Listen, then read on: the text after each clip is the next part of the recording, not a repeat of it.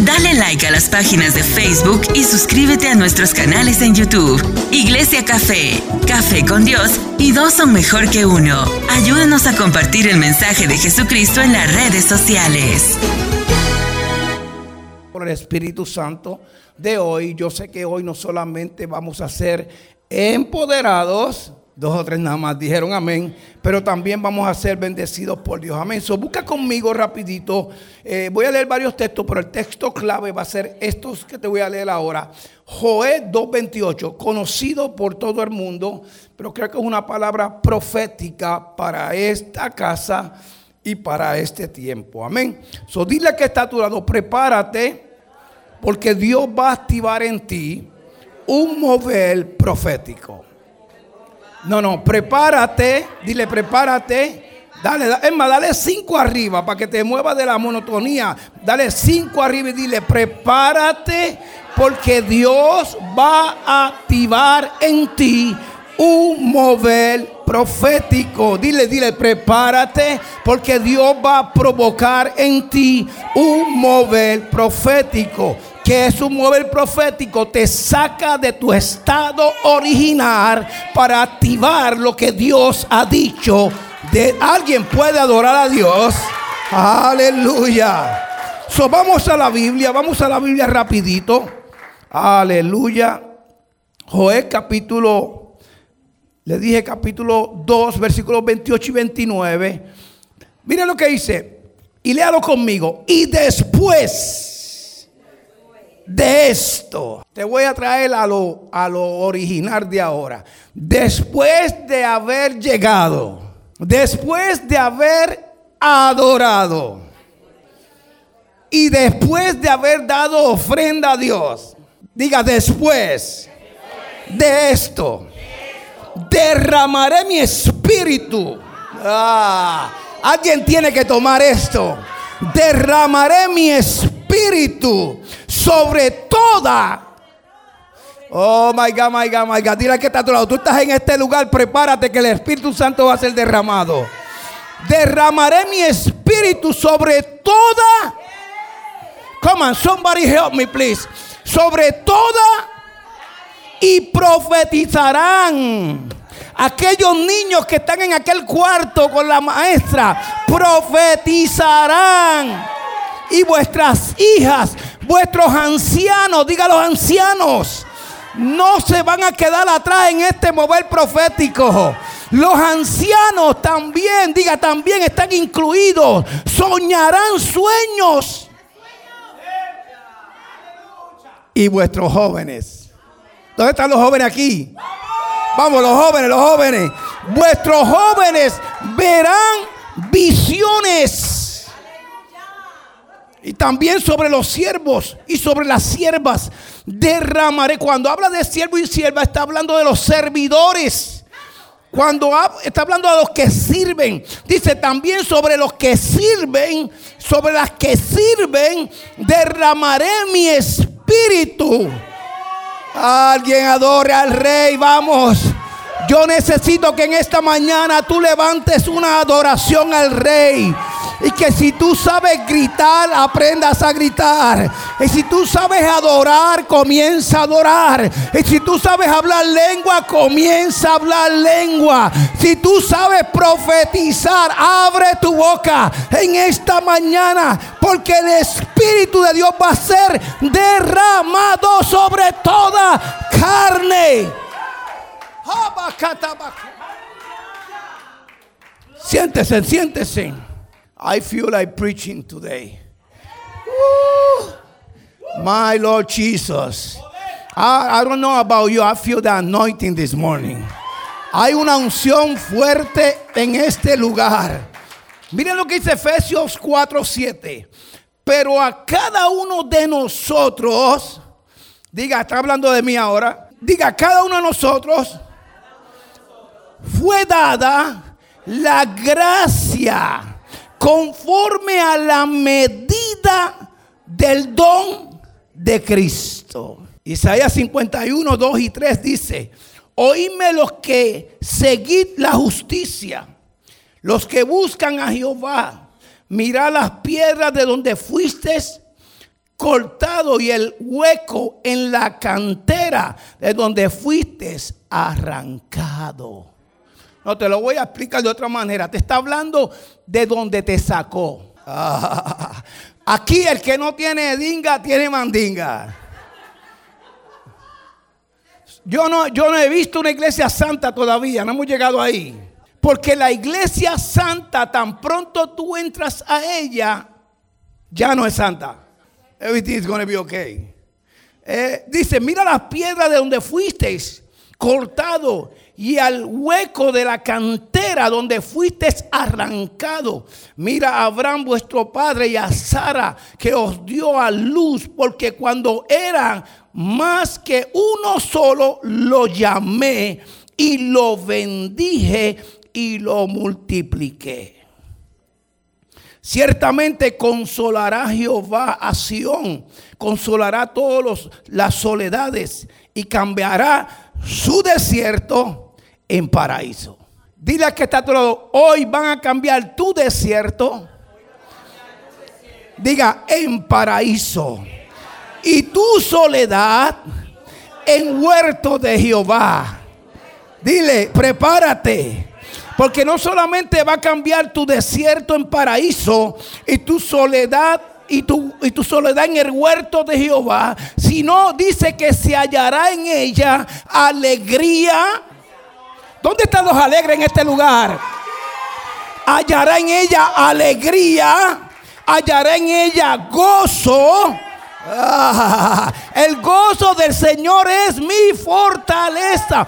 Toca le comienza a gozarte en esta mañana y comienza a alegrarte en esta mañana. Pero no se queda ahí, dice, y también alabanza y voces de canto. Joed expresa el derramamiento del Espíritu Santo como una referencia en los días de Jesús. Tal declaración a sus generaciones por la salvación que había de venir sobre la nación de Israel y de la raza. Pero el Evangelio no se queda ahí. En el viejo y el antiguo pasto, el énfasis era en Israel y su gloria, no era global. ¿Será posible hoy, en este día, que el mover del Espíritu Santo no sea detenido por lo que está pasando? ¿Será posible que el mover del Espíritu Santo sea detenido por la crisis que estamos viviendo? ¿Será posible que tus problemas puedan detener el mover del Espíritu Santo? Él dice, derramaré. No está hablando en pasado. No está hablando en pasado. Está hablando en futuro y en presente. I'm gonna need help today. Pastor, ayúdame un ratito. En otras palabras, eh, en, el Antiguo Testamento pensaban que el mover era para Israel y el mover era para la nación que estaba a su alrededor. Pero ahora se levanta el profeta Joel a establecer una palabra profética para un tiempo como el que estamos viviendo. En otras palabras, Joel se levanta para profetizar una palabra para el 2021, para el 2022, para el 2023. Para alguien ayude me adorar en esta mañana. Joel se levanta para profetizar el derramamiento del Espíritu Santo. Israel se enfocaba en los judíos. Esto se va a poner bueno. Porque Israel se, se enfocó en los judíos, en su pueblo. Pero cuando Joel habla, Joel está hablando en global. Ay, ay, ay, ay, ay. Joel no está diciendo el derramamiento del Espíritu Santo va a ser para los judíos. Joel está diciendo el derramamiento del Espíritu Santo será sobre toda carne. Y cuando dice toda carne incluye los niños. alguien adora en esta mañana incluye a los niños, incluye a los ancianos, incluye a los jóvenes, incluye a los servidores. Si yo fuera tú en esta mañana, estuviera adorando a Dios y gritando y dándole alabanzas al rey. Cuando Joé habla, no está hablando de color, ni está hablando de raza. Come on, somebody help me this morning. Él, no está especificando que ahora es para los de allá. Él está aclarando que es para todo el mundo, blanco, negro, americano, boricua, afroamericano. Por eso es que el mover del Espíritu Santo y el derramamiento de la gloria en este tiempo que estamos viviendo, lo estamos viendo en Panamá, lo estamos viendo en Brasil, lo estamos viendo en Costa. Alguien ayúdeme esta mañana. Lo estamos viendo en Costa Rica, en Puerto Rico, en Pensilvania. Porque el mover del Espíritu Santo en este tiempo es global. Oh, mi no es solamente para Israel. Significa que cada persona en este tiempo es parte. Dile que está a tu lado, tú eres parte. Dile, tú eres parte del mover de Dios en estos tiempos. Dile, tú eres parte. Tú dices, es que yo no tengo llamado, tú eres parte. Es que yo no sé cantar, tú eres parte. Es que yo no sé predicar, dile, tú eres parte. Es que yo no puedo, tú eres parte. Dice, sobre toda carne. No está hablando sobre todo llamado, ni sobre todo don profético. Está diciendo sobre toda. Aleluya. Aleluya, diga aleluya. Significa, esto lo que significa es la continuidad de la resurrección de Cristo y su gloria. Ahorita llegamos allá. Diga, es lo que continúa después de la resurrección. Ah, I feel the glory. Entonces hay dos cosas importantes que debemos entender en este día, en este tiempo y en este día. La número uno es conocer a Dios. Conocer a Dios es mucho más que venir un domingo a la iglesia. Conocer a Dios es una relación personal. La gente se pregunta, ¿cómo es posible que un adicto de 18 años de adicción a droga fuerte en el mundo sea un predicador de Dios? La cárcel no lo cambió, la familia no lo cambió, los hijos no lo cambiaron. Pero cuando se encuentra con el maestro, hizo un 360. Porque tiene que ver con relación. Entonces hay dos cosas en este tiempo. Conocer a Dios o estudiar a Dios. Hay muchos que estudian a Dios. Pero estudiar a Dios es como tratar de estudiar a tu esposa. No, escucha, escucha, escucha, escucha. Cuando tú piensas que la conoces, te das cuenta que no la conoces bien. No, no es nada malo. Porque la mujer tipifica a Dios. Cuando él habla de la iglesia, habla de la iglesia. Jesús se le apareció primero a quién? A las mujeres había una conexión entre Jesús, la iglesia él. Pero hay gente en este tiempo que tratan de estudiar a Dios. Y estudiar a Dios, yo estudié, yo tengo mi preparación, ella tiene su preparación. Nosotros hemos estudiado. E-, es importante estudiar. Pero el estudio no me lleva a conocer a Dios. El estudio me lleva a conocer un poco de Dios. Entonces, conocer a Dios o estudiar a Dios tiene que ver con teología. Conocer a Dios tiene que ver con experiencias. Conocer a Dios tiene que ver con una experiencia. Pablo, que estaba persiguiendo la iglesia y mataba a los cristianos y era un asesino. Eh, oye, tú conoces la historia, era un hombre el más temido del Nuevo Testamento. En camino a Damasco se le aparece. alguien diga algo. Diga una experiencia con Dios cambia tu estado natural. Una experiencia con Dios cambia tu estado físico. Alguien adúltame a adorar. Una experiencia con Dios te saca de tu estado de escasez y te lleva a un estado de bendición. Son más que conocerlo o estudiarlo. Perdón, más que estudiarlo. Yo lo quiero conocer. Diga, estudiar es bueno, pero conocerlo me lleva a una relación. Aleluya. Del aplauso al rey. Conocer a Dios está por encima de la razón humana. Por eso la gente todavía se preguntan cómo es posible que el ser humano sea tan perfecto. Conocer a Dios es identificar que cuando yo la miro a ella, lo veo a Él. Cuando yo lo miro a Él, lo veo a Él. Conocer a Dios es más que estudiarlo, porque conocer a Dios es ver a Dios en cada persona que hoy me está mirando. Aleluya. So diga, es mejor conocerlo.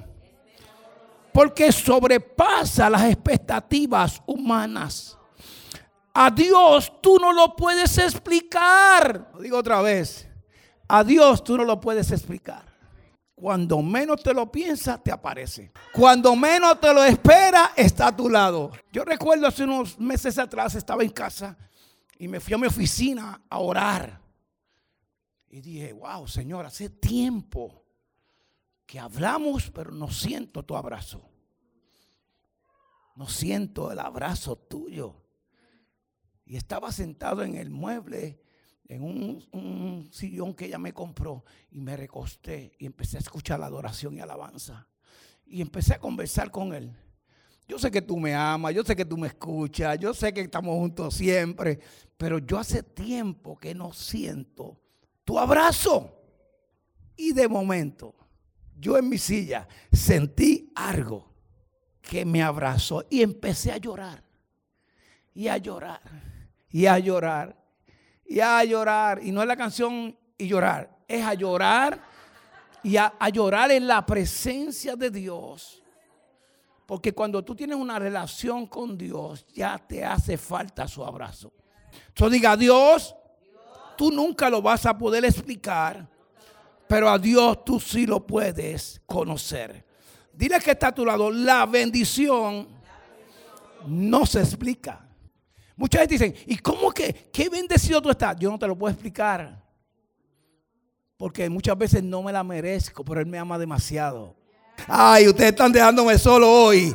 Diga, la bendición, diga conmigo, la bendición no se explica.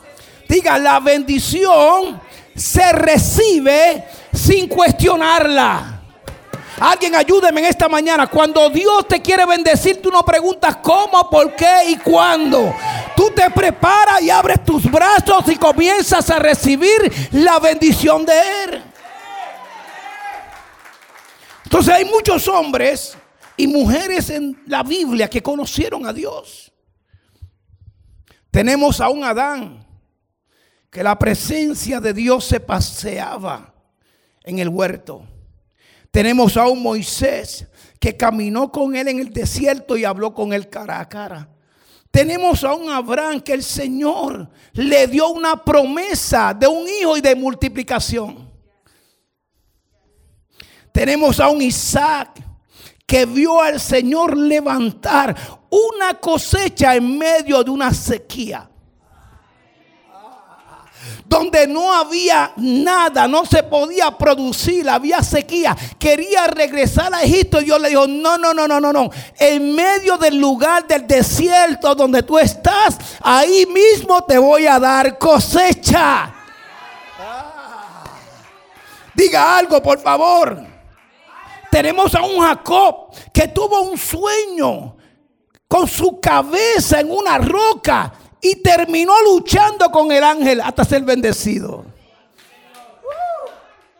Tenemos a un David que fue desechado por sus hermanos, no, lo no querían creer en él. Su papá tampoco. Estaba pastoreando ovejas y Dios esperó que él llegara para nombrarlo rey. Alguien a ayudarme en esta mañana. Tenemos, diga, tenemos a un Pedro que caminó por las aguas, lo que nadie hizo. Y en su primer mensaje se convirtieron tres mil. Y en el segundo se convirtieron cinco mil. Tenemos un Pablo que perseguía la iglesia y fue uno de los hombres más importantes del Antiguo del Nuevo Testamento. Y por supuesto, diga conmigo por supuesto, tenemos un Juan que fue el amado por Dios y en el libro de Apocalipsis vio el cielo abierto, pero no se queda ahí. Tenemos a un Jesús. Oh, mis Alguien que me ayude en esta mañana. Tenemos a un Jesús. Diga, tenemos a un Jesús. Diga que está todo. Tenemos a un Jesús que venció la cruz y está sentado a la diestra de Dios Padre en gloria. Tenemos a un maestro, tenemos a un redentor, tenemos a un salvador, tenemos a alguien que nos ama, aún con pecado y vicisitudes. Tenemos a Jesús. Y por eso es que cuando Dios se revela, es para comenzar algo nuevo en ti. Por eso es que mover es como el de ahora. Dios se tiene que revelar para comenzar una nueva temporada en ti. El problema es que para que Dios comience algo en ti, tienes que aprender a someterte. Aleluya. Ahora me dieron amén. Dame bendición, pero no me someto. Derrama tu espíritu, pero no me comprometo. Lléname de, de, finanzas, pero no le doy nada a Dios. Dile que está a tu lado. Don't work. Dile, eso no trabaja así. Para tú poder sostener una nueva temporada en Dios, tienes que aprender a someterte a Dios y tienes que aprender a trabajar con tu carácter. Aleluya. Dile que te ha dudado, tienes que trabajar con tu carácter. Díselo, no le tengan miedo. Dios está hablando. Quizás se incomode contigo, pero que me echen la culpa el predicador. Tranquilo. Dile, eso lo dijo él, no yo. Tienes que aprender, para tú sostener una temporada de Dios en tu vida, vas a tener que aprender a trabajar con tu carácter. Porque la gloria de Dios es muy pesada para alguien que no tiene carácter. Y tienes que trabajar con tu carácter. Y tienes que trabajar con tu madurez. Oh, help me, Jesus. Dile, tienes que ser maduro. Mucha gente nos ven a nosotros y dice, wow, quisiera ser como los apóstoles. No, hay una formación. Ha, ha habido procesos de prueba donde tú has estado entre lo que tú decides y lo que será Dios lo que va a hacer contigo. Es como en Puerto Rico dicen estar entre la espada. You made the choice. Pero lo que tú decides determina lo que Dios va a hacer contigo. Por eso hay gente buena, con buen corazón. Hay gente con buenas intenciones, pero su carácter los traiciona. Están mirando muy serio últimamente. Diga, tienes que trabajar con tu carácter. Cualquier temporada que Dios quiera desatar en tu vida, tú tienes que tener una formación de carácter. Esta gente está diciendo, no traigan más al apóstol para acá. Dile, tienes que madurar. Diga, en cualquier temporada. Dile, tienes que madurar en cualquier crisis. Tienes que madurar en lo que suceda a tu alrededor si quieres sostener el derramamiento del Espíritu Santo. Cuando tú te comprometes con Dios, cambias el ciclo de tu vida. Tus dones y tus talentos te pueden abrir muchas puertas, pero tu carácter te las puede cerrar. Y te digo algo más para los que les gusta esto de ministerio. Tú puedes tener dones y carácter, dones y, talento, pero si los dones y tus talentos están por encima de tu carácter, tienes un problema serio. Porque a la larga vas a destruir lo que Dios te dio. Mucha gente no lee la Biblia, pero sí saben leer sus vidas. Aleluya. Yo necesitaría que alguien me ayudara, un ratito a adorar o algo, porque me están dejando solo. Hay gente que le gusta leer la vida de los demás y leer sus vidas, pero no leen la Biblia. Entonces tenemos que entender, diga, tenemos que entender que Dios quiere bendecirte y te quiere cuidar. Job 23, dice, 23 10 dice esto, mas Él conoce mi camino me probará y saldré como oro. Dile, estoy en el fuego. Diga, estoy en el fuego. Estoy en la prueba, pero solamente estoy en el proceso de prueba. Cuando Dios termine conmigo, saldré como oro. Toca y prepárate porque viene un tiempo y una temporada para tu vida como nunca antes. Solamente ellos lo están recibiendo. Viene una temporada para tu vida como nunca antes la habías visto. Está solamente en el horno y lo están calentando mucho. Pero esa es la garantía de que Dios vio algo en ti. Hay una pieza de oro en tu vida. Así es. Le probará. Cuando yo estaba predicando hace unos días atrás de Génesis 22. Todo el mundo conoce la historia de Abraham. Pero me impactó porque cuando tú lees Génesis 22 dice que Dios le pidió a Isaac, a Abraham, para probarlo. Y hay gente que no quieren soltar lo valioso. Es que yo soy así. Es que me criaron así. Es que esa es mi forma. diga conmigo, cuando Dios te pide lo valioso, es porque te quiere dar lo glorioso. Dios le dijo a Abraham, dame a tu hijo. Y después que se lo dio y terminó todo el proceso, se cualificó. Ahora le dijo a Abraham, ahora mira para el cielo y cuenta las estrellas. Así será tu descendencia. Siempre que Dios te pida algo valioso, no lo pienses dos veces, dáselo. Porque Dios te va a garantizar algo mucho mejor.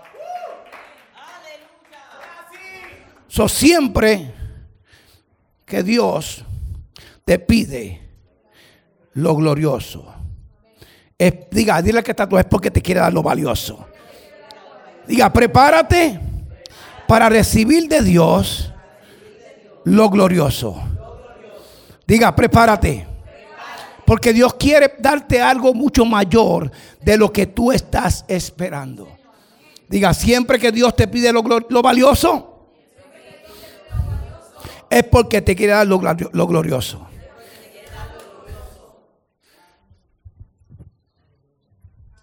Nos colgamos ahí en darle a Dios lo valioso.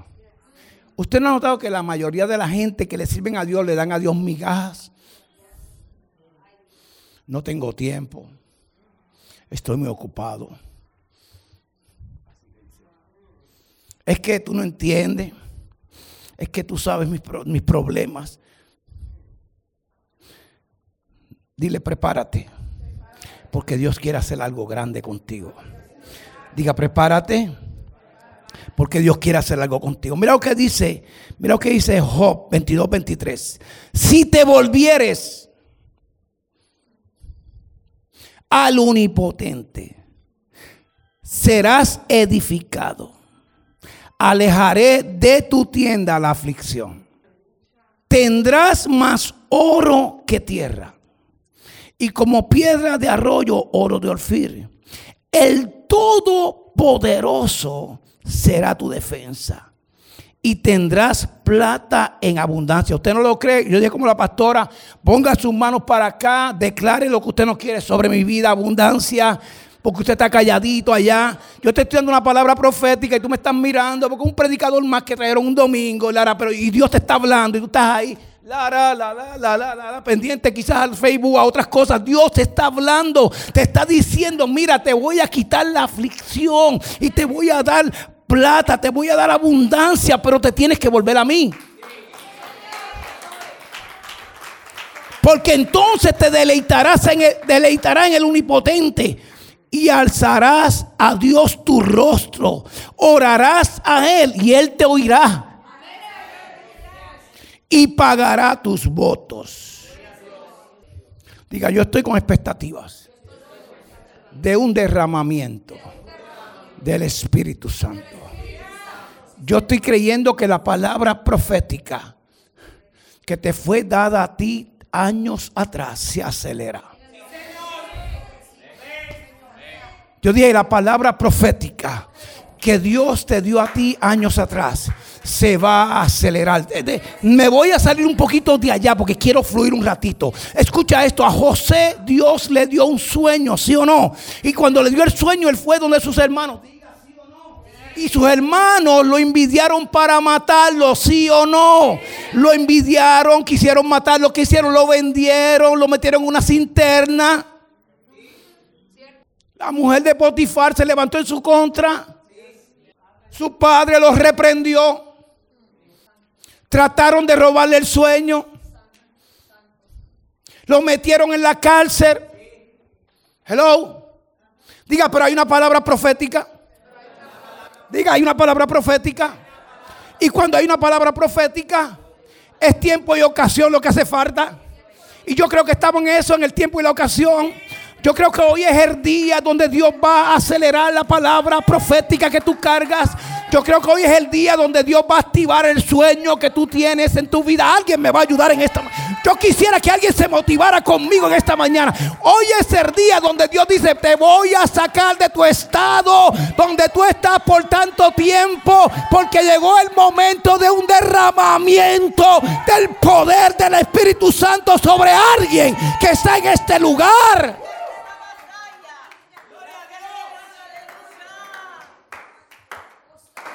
Lo metieron a la cárcel. Y en la cárcel tenía dos. Un copero y un panadero. Y le contó el sueño a ellos. Porque Dios le dio, ellos, Dios le dio un sueño a, los dos. Y fueron donde José. Y José le reveló el sueño. Y aun cuando salieron, salieron primero. José le dijo, acuérdate, dile al faraón, dile, come on, talk about me se olvidaron de él. Diga, pero Dios, nunca se olvida de lo que él te dijo.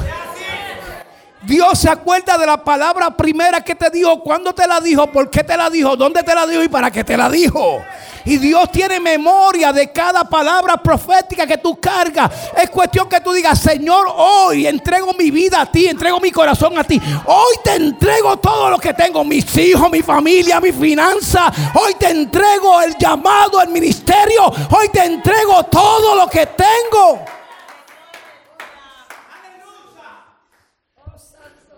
Y dice la Biblia en, Génesis 41, 14, que ahora, o 40, 14, no me acuerdo ahora, que Faraón tuvo un sueño. Y el copero, y el panadero, ni los brujos, ni los santeros, ni los magos, ni todo el equipo del palacio, pudieron revelarle al faraón lo que Dios había. Te lo bajo. No le preguntes al mundo lo que Dios te está diciendo aquí. Hay gente que van a gente que no conoce de Dios. Mira, Dios me habló, revélame el sueño. No, no, solamente el que sabe y conoce el sueño de Dios te puede ayudar a revelar el tuyo. Por eso Dios te pone en lugares como este y pone mujeres y hombres que estén a cargo tuyo, padres espirituales, para que te ayuden a desarrollar el sueño que Dios te ha dado. Ya me tengo que ir. Dice que los que predican cortos son nuevamente invitados. Pero dice la Biblia que ahora Faraón lo mandó a buscar. Y lo sacaron de la cárcel aceleradamente. Eso está ahí, léelo. Pero antes de él llegar al faraón, se detuvo. Y dice la Biblia que se cambió sus vestiduras. José dijo, voy a gobernar no porque otros lo dijeron, sino porque Dios lo dijo.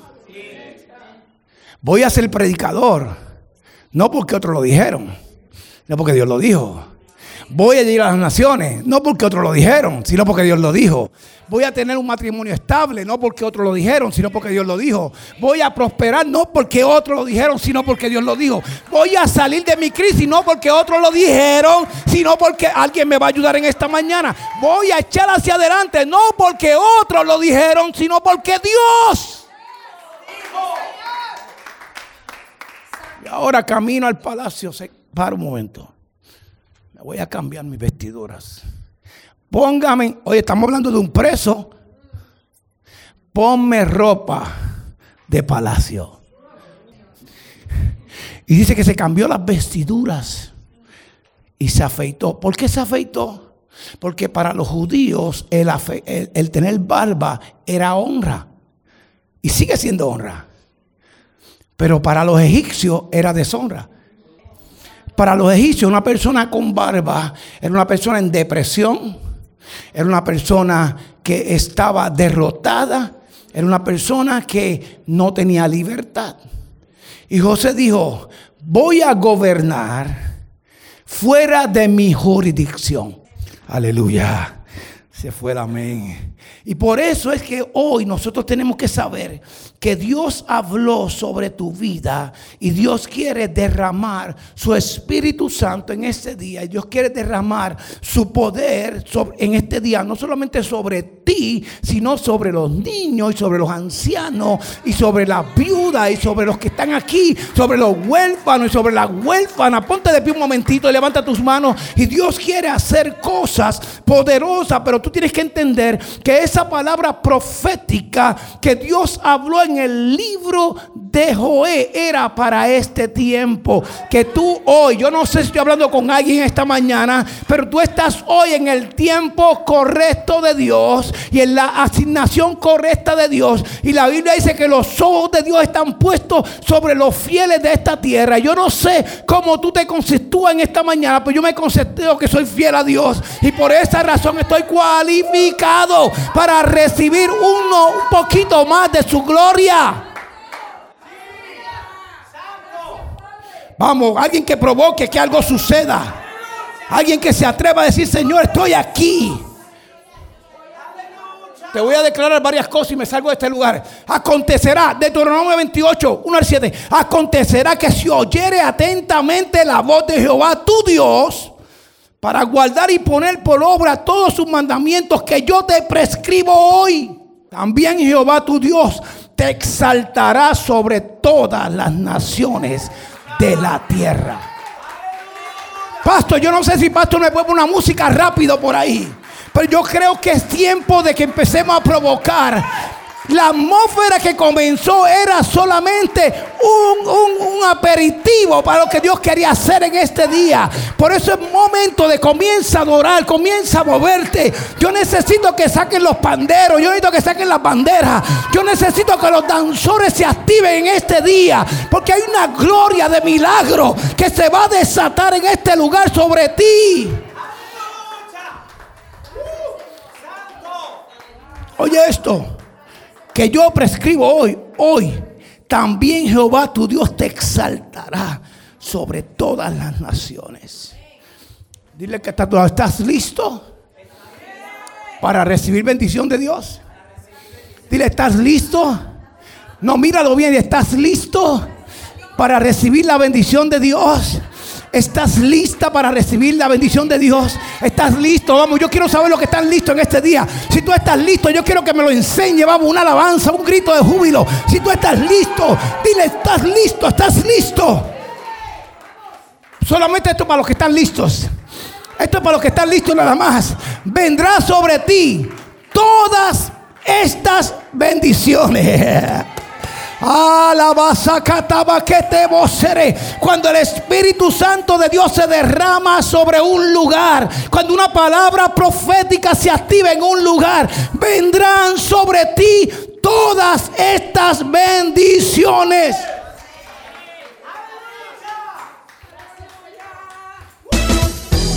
Dale like a las páginas de Facebook y suscríbete a nuestros canales en YouTube. Iglesia Café, Café con Dios y dos son mejor que uno. Ayúdanos a compartir el mensaje de Jesucristo en las redes sociales.